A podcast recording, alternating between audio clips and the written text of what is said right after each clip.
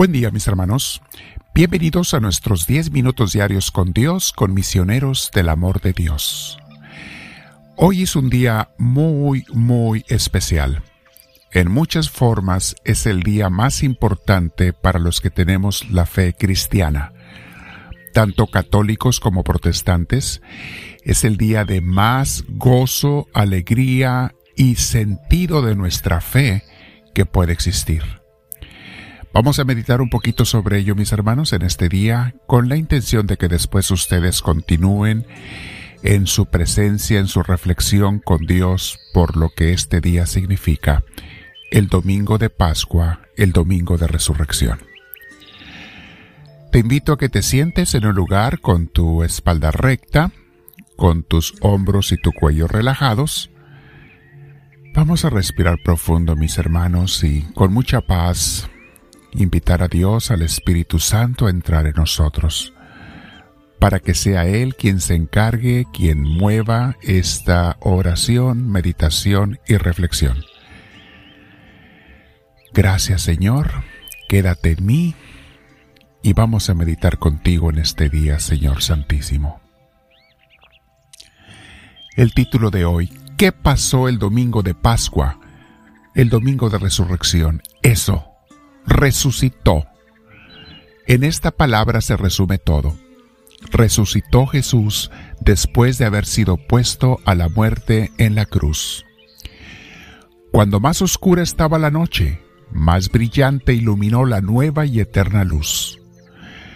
Cuando la muerte ya celebraba su triunfo, fue derrotada. Cuando más desilusionados y devastados estaban los apóstoles y las mujeres seguidoras de Cristo, fue cuando vieron al Señor resucitado. La derrota se convirtió en triunfo, la muerte en vida, la tristeza en alegría y el llanto en risas y saltos de júbilo. Después de todo, Cristo jamás nos engañó. Más bien no lo entendimos cuando nos hablaba. Jesús nos decía la verdad, pero no supimos comprenderlo. Sí, hubo una cruz que nos confundió y nos destrozó y nos hizo sentir totalmente abatidos, sin sentido. Una cruz que llevó a Cristo a la muerte, pero gracias a su muerte ahora entendemos, Él pagó por nuestros pecados.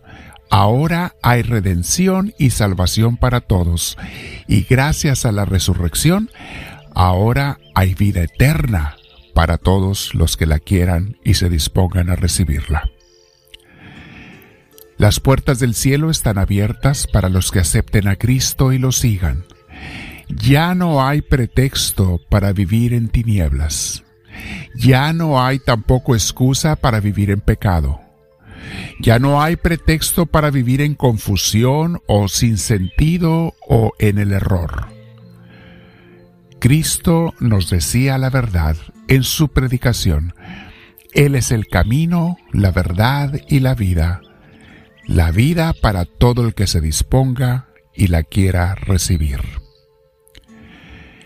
El domingo de resurrección muy de mañana, en cuanto comenzó a amanecer, nos dice los evangelios que María Magdalena y María la Madre de Santiago, en Marcos 16 se nos narra, fueron al sepulcro y también otros evangelistas como Mateo lo mencionan.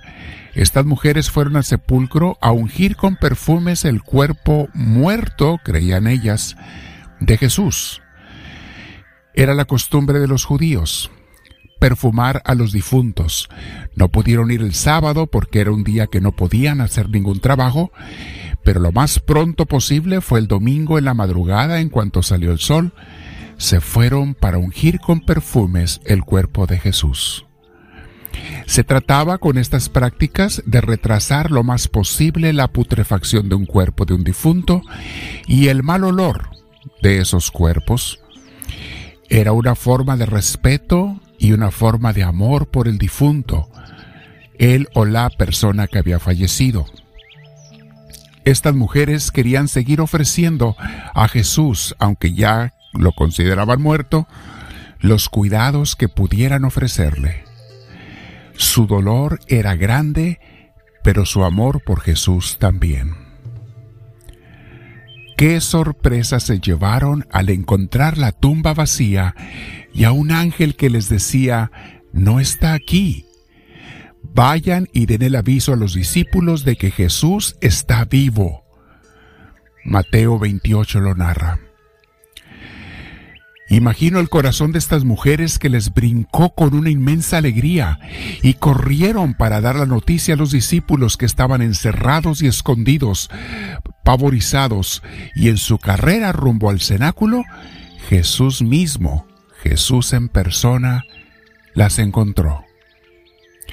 Dicen los evangelistas que María corrió y abrazó los pies de Cristo, San Juan 21 nos habla también después de Jesús y otras apariciones a sus discípulos, de cómo hace que Pedro tenga una pesca milagrosa, ya Jesús resucitado, y de cómo hasta comió con ellos.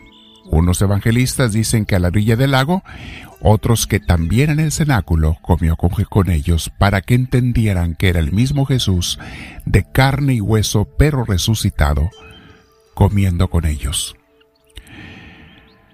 San Juan en el capítulo 20 nos narra el pasaje del incrédulo Tomás, aquel discípulo que dudó de la resurrección de Cristo. San Lucas nos habla además de cómo Jesús se le apareció a dos discípulos de Emaús y le celebró otra misa en su casa cuando sin saber que era él, lo invitaron a pasar la noche con ellos. Mis hermanos, la esencia del ministerio de Jesús no está tanto en los milagros que hizo, lo cual es muy importante, pero no está allí la esencia, ni en la historia de la vida de Jesús, de dónde nació o dónde se crió. La esencia de su ministerio está en su enseñanza del mandamiento del amor y en su pasión y resurrección. Para eso vino Cristo primordialmente, para enseñarnos el amor, para morir y resucitar. Allí está lo más importante. Como dice San Pablo, si Cristo no hubiera resucitado, nuestra fe sería vana, inútil, una quimera y en cierta forma hasta un engaño. Ningún otro fundador de ninguna religión en el mundo ha hecho lo que hizo Jesús. Dar esa magnitud de enseñanzas, ese ejemplo de vida y sobre todo dar voluntariamente la vida por sus discípulos y por todos los que lo aceptemos hasta el final de los tiempos, y luego de dar la vida, resucitar, no solo para vencer la muerte de Él, sino también la de todos nosotros. No solo para, para abrirse a sí mismo las puertas del cielo, sino para abrirnos a todos nosotros las puertas del cielo y prepararnos una casa eterna, un lugar allí junto a Él de gozo, alegría y felicidad. Mis hermanos, es el día más importante. Hoy se celebra la misa más solemne, junto con la vigilia pascual, las del domingo. Estamos celebrando la resurrección de Cristo. Les confieso, mis hermanos, que por muchos años yo desde mi infancia no entendía el gran significado de esto. Pero cada año, mientras más lo medito, más lo entiendo y más lo agradezco a mi Señor Santísimo. Yo te invito, mi hermana, mi hermano, a que te quedes reflexionando con Dios el día de hoy. Medita en este hermoso regalo que Dios nos dio y que nunca se te olvide todos los días del año, todos los días de tus años. Dile al Señor conmigo para continuar en oración con Él. Háblame, Señor, que tu siervo te escucha.